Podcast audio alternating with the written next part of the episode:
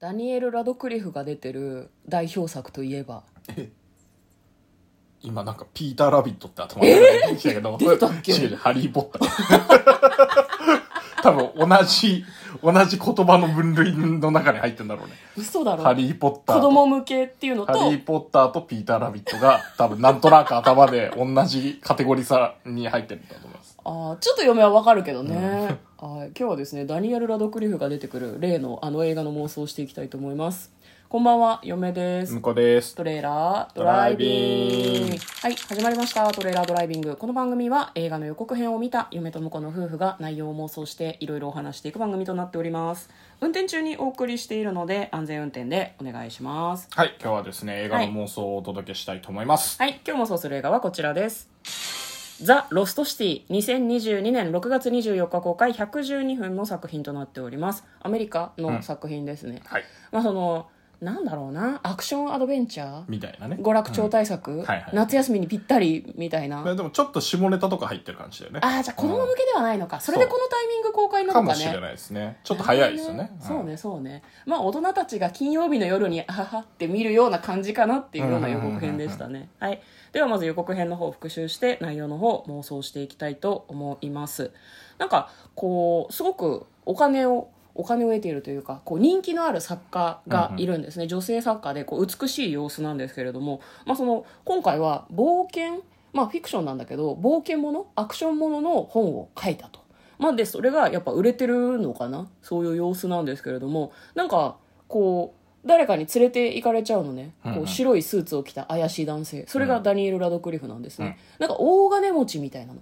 しかも財宝を狙ってるらしいの、うんうんでその小説家の人が書いた小説の中に財宝が出てくるんですね、うん隠された財宝、はいその財宝を探しに行こうって言われるんだけど小説家の人は「えこれフィクションなんだけど」って言うんだけど、うんもう有無言わさずこうバーって窓が開くとはいはそいこにヘリがあって、どっかに連れてかれちゃうんだよね一体どこに連れてかれたんだろうと思うんだけど架空なのにでその小説家を助けるために彼女と面識があるのかね、うんうんなんかモデルの男性が来たりとかするのね、うんムキムキで強そうなんだけどなんかちょっと頼りない川に一緒に落ちた後に昼に食われちゃってそれをなんか小説家に撮ってもらったりとかで最終的になんかブラッド・ピットが特に説明なく登場してて、うんちょっと嫁はびっくりしたんだけどでブラッド・ピットは本当に何使える冒険者みたいな感じで、みたいなね雰囲気まだあ、ったそねの小説家を助けてくれるんだけど、ね、ブラッド・ピットに関しては特に小説家とか,、なんかモデルとか説明がなくて、うん誰って思ったんですけど、まあ、非常に面白そうな気になる作品の予告編でした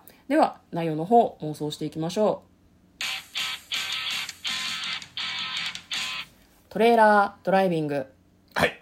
うんこれ予告編から読めましたね。私も読めましたあれ 私も読めましたいいですかいいよええどいいよ同時で言うど、同時、オ同チ時オチで、 を同時に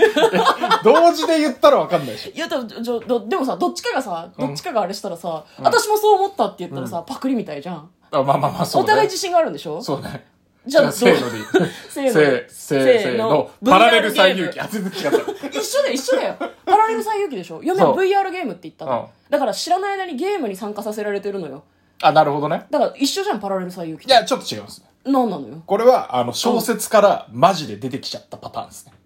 なんで各キャラが。もうわかんない。ファンタジーだ から。もうわかんないけど、もう小説の中のキャラクターたちが勝手に動き出して、うんで、あの、原作者である、あの、サンドラ・ブロックを連れ去って、うんロスト、ロストシティか、ロストシティにある財宝を教えろって迫ってきてるわけですよ。だから、小説の中で、うんあの、彼女の中で最高の主人公として君臨するブラッド・ピットのキャラが出てきてる。なるほど彼女の脳内ではブラッド・ピットの映像だったから、そうん、小説の中から出てきちゃったのちょっとね、これはだから、あの、日本語版の予告編をちょっと見ると、うんあの、モデルのね、えっ、と、チャニング・テイタムさんか、はいはいはいに、あなたは、えっ、と、私、このキャラクターの名前があるらしくて、ブラピ、ブラピ役のね、うんうブんうんうラんピ役のブラッド・ピットが演じてる、うんその小説の中の、うんあの、キャラクター、まはいはいはあ、いタゴ作でもいいよ。 うあの、んわかりづ らいタゴ作と写真撮りたいみたいなうんことを言ってきた、あんたはタゴ作じゃないと。なるほどあの、イメージじゃないんだなそうちょっとイメージと違うと、うんあのなんだ宣伝するのに、うんあのイメージキャラとして選ばれたけどモデルだから、うんうんうんうんだけど私のイメージじゃないみたいなこと言われてたのだかなるほどらおそらく、うんあの彼女の中ではブラッド・ピットうんうんうんうんだから、あの救世主はブラッド・ピットの顔してやってくるんだけど、うんこれが2人で旅をして、うんあの危険を乗り越え、うん最後のシーンにはブラピの顔がチャニング・テイタムに変わり私の理想の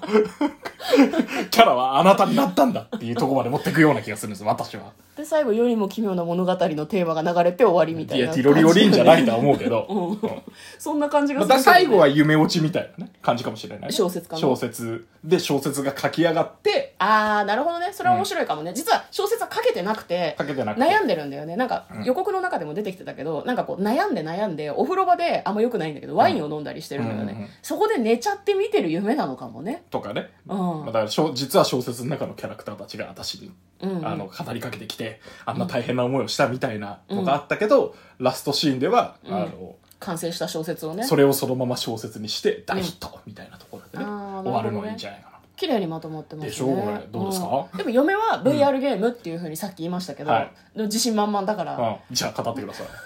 これはダニエル・ラドクリフさんが演じている、えー、と億万長者の方が、はい実はそのサンドラ・ブロックサンドラ・ブラックが演じてる、うんえー、と小説家の人の小説は実はもう発売されてるんですねなるほどで世界中で大ヒットしている、ほうほうでダニエルはぜひこの世界観をゲームにしたいというふうに考えた、うんうんで VR ゲームの開発を進めたんだけどぜひご本人に中に入っていただいて、その感じてほしいとなるほ合どってるか、はい俺が体現したゲームクリエイターの世界観で合ってるかっていうのをぜひ見てほしいっていうのを説明しなかったなるほどでも天才だから、うん天才って言葉がなんか少なかったり足りなかったりするからほうほ行こうって言って無限の彼方へ連れてっちゃうみたいなそそんでサンドラ・ブロックがどっかのタイミングで はい飲みすぎて寝ている間に VR メガネつけられてもう VR の世界の中なんですよなるほどねでチャニング・テイタムは、まあそのなんだろう中のキャラクターでもいいしダニエル・ラドクリューがまあまあなんか主人公こんな感じじゃないって言って連れてった生身の人間でもいいしだからゲームの中の出来事なんですねはいはいはい、はでい、途中でなんかこうマネージャーみたいな女性が助けに来るじゃそうない、だよねで彼女にゲームだからって言われるんだけど、うんそのゲームだからっていうのを伝える時にヘビが出てきたりとか、うんうんずっとあ教伝ええられなていもらえないの、はいで最終的に財宝を命からがら見つけて、よしって思ってる時にそのマネージャーの女性が「これ